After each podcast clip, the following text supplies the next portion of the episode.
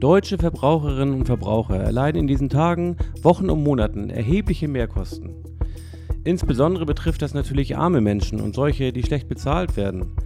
Gerade habe ich in der Hamburger Obdachlosenzeitung Hinz und Kunst gelesen, dass äh, jemand eine schlecht bezahlte Stelle etwa aufgeben musste, weil um das äh, zu erreichen, den Arbeitsplatz, ein Pkw nötig war und infolge der gestiegenen Benzin- und sonstigen Energiekosten es einfach nicht mehr erschwinglich gewesen ist, sich das Auto zu leisten, um zu diesem schlecht bezahlten Arbeitsplatz überhaupt zu gelangen. Die Krise erreicht langsam die Mittelschicht. Alle Menschen, natürlich auch die Arbeitnehmerinnen und Arbeitnehmer, spüren die atemberaubende Inflation und vor allem natürlich die galoppierenden Energiekosten und machen sich Sorgen darüber, wie sich die nächsten Wochen und Monate in dieser Hinsicht entwickeln. Vielen Beschäftigten also geht es psychisch, aber auch materiell im Moment schlecht und Betriebsräte dürfen da nicht untätig bleiben.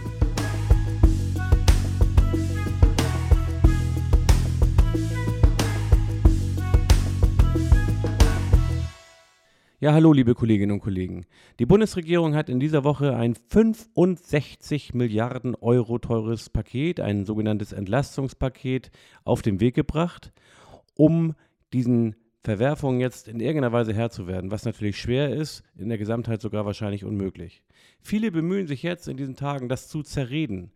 Ich finde, wichtiger als immer nur darüber zu reden, was nicht geht, oder sich über Winnetou, die ARD-Chefin oder die finnische Ministerpräsidentin zu ereifern, oder Haarspalterei bei Politikern, die einen echt katastrophal harten Job in diesen Tagen haben und, ja, dabei auch Fehler machen.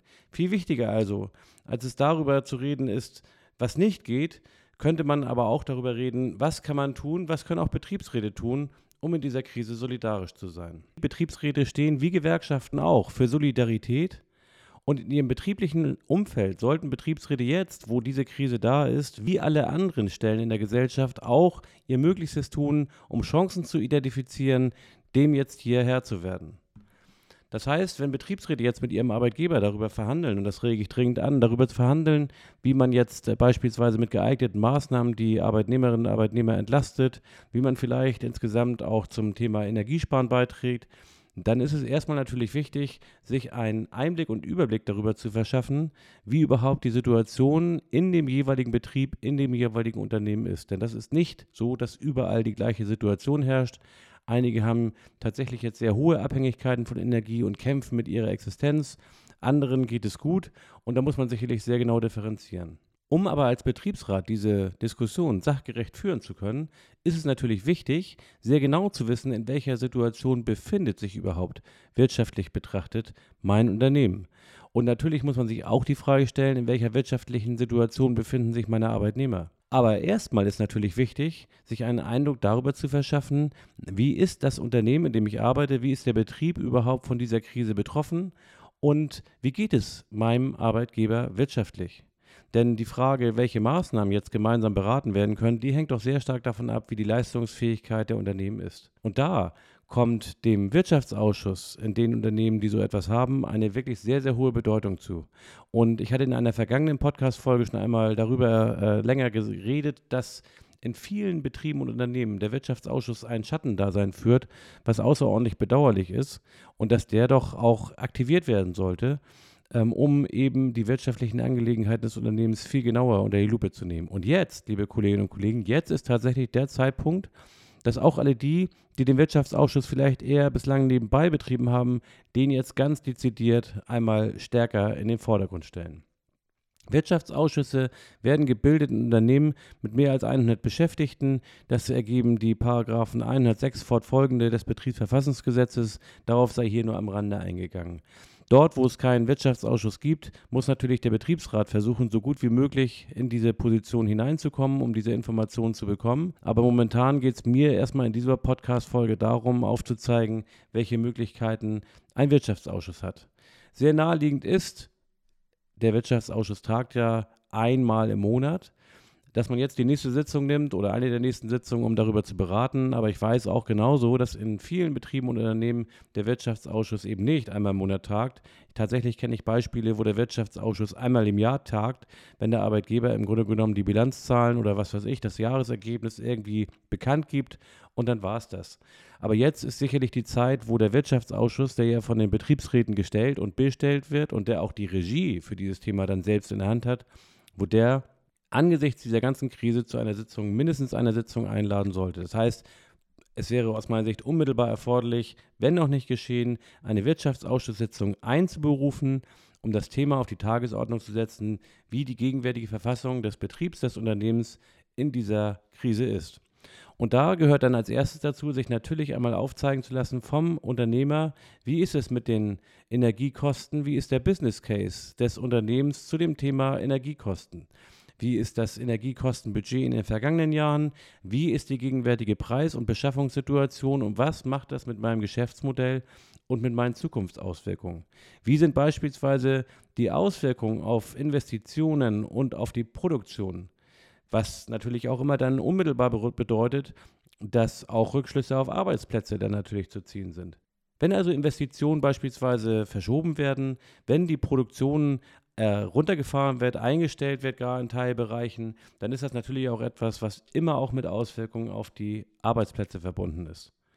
Der Wirtschaftsausschuss sollte auf die Tagesordnung setzen, und sich auch sehr genau erklären lassen, wie der Forecast, also die, das Voraussichtliche äh, ist, die Entwicklung, die man jetzt anhand der gegenwärtigen Zahlen simuliert, wie also praktisch die Vorhersage für das Jahresergebnis ist und welche Ableitung das Unternehmen, der Arbeitgeber daraus zieht. Ganz wichtig und mit einem hohen Stellenwert verbunden in diesem Zusammenhang ist das Risikomanagement. Und selbst für den Fall, dass es bei euch im Betrieb oder Unternehmen ein solches Risikomanagement jetzt beispielsweise nicht mit einer eigens dafür vorgesehenen Stelle gibt, so ist doch wichtig, das Thema jetzt ganz aktiv anzusprechen. Also beispielsweise in den Fällen, wo es ein solches Risikomanagement in eurem Betrieb und Unternehmen gibt, einen entsprechenden Bericht des Risikomanagements des Risk Managers oder was ihr auch immer ihr da in dem Zusammenhang habt, anstelle, die dafür verantwortlich ist, also einen entsprechenden Bericht sich vorlegen zu lassen, wie die Situation sich momentan aus Sicht des Risikomanagements darstellt. Dazu gehört zum einen dann, dass man sehr genau sich identifizieren lässt und erklären lässt, welche Risiken das Unternehmen derzeit überhaupt sieht und mit welchen Wahrscheinlichkeiten sich diese Risiken realisieren und welche Auswirkungen diese Risiken dann haben oder hätten, wenn sie tatsächlich eintreten. Und dazu gehört dann natürlich auch entsprechend, dass das Unternehmen darstellt, wie geht es mit diesen Risiken um. Also welche Maßnahmen werden ergriffen? Einige dieser Maßnahmen dürften zweifelsfrei dann Mitbestimmungsrechte des Betriebsrats auslösen. Aber selbst die Maßnahmen, wo es keine Mitbestimmungsrechte des Betriebsrats in diesen Fragen gibt, sind im Wirtschaftsausschuss trotzdem darstellungs- und äh, beratungspflichtig. Aber auch die Fragestellung, welche Maßnahmen sonst der Arbeitgeber überhaupt alle geprüft und verworfen hat, sind Bestandteil der Berichterstattung im Wirtschaftsausschuss. Und das ist ein Hebel, über den ich auch schon in meiner Podcast-Folge zum Wirtschaftsausschuss gesprochen habe.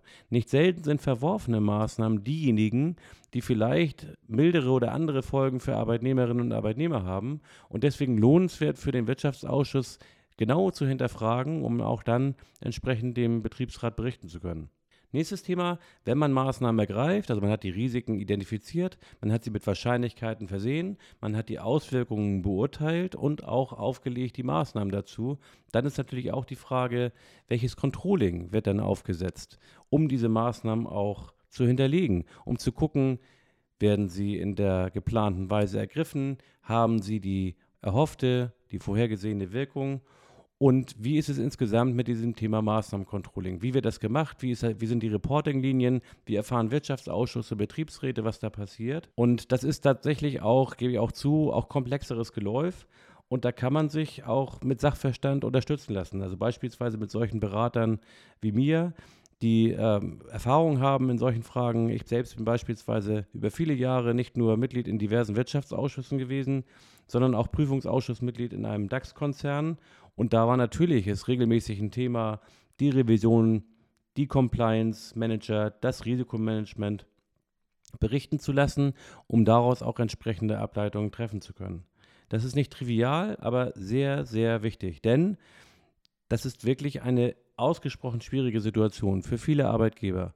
Und um beurteilen zu können, wo man Hebel richtig ansetzt, auch als Arbeitnehmervertreter, muss man sich erst einmal im Klaren darüber werden, wie eigentlich die Situation des Unternehmens ist. 34 Prozent des industriellen Mittelstands stehen vor existenziellen Herausforderungen, sagt der BDI. Und das ist nicht wenig.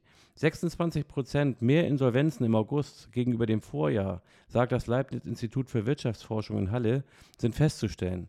Und da muss man natürlich aufpassen, dass man nicht selbst irgendwann in der Situation ist, dass man hier in solche Notlagen gerät. Und als Arbeitnehmervertreter und Betriebsrat ist man klug beraten, das nicht passiv abzuwarten, sondern ganz aktiv sich ein Bild im Wirtschaftsausschuss oder wenn der nicht existiert, eben durch den Betriebsrat im Rahmen etwa von 74er Gesprächen, aber das kann man auch in Sondergesprächen anberaumen, sich hier ein entsprechendes Bild geben zu lassen und mit dem Arbeitgeber über Maßnahmen zu beraten. Welche Maßnahmen das sein könnten und wie man solche Beratungsprozesse am besten aufgleist und initiiert, auch dabei unterstütze und helfe ich euch gern. Das wird insbesondere auch das Thema der nächsten Podcast-Folge sein. Bis zum nächsten Mal. Tschüss aus Hamburg.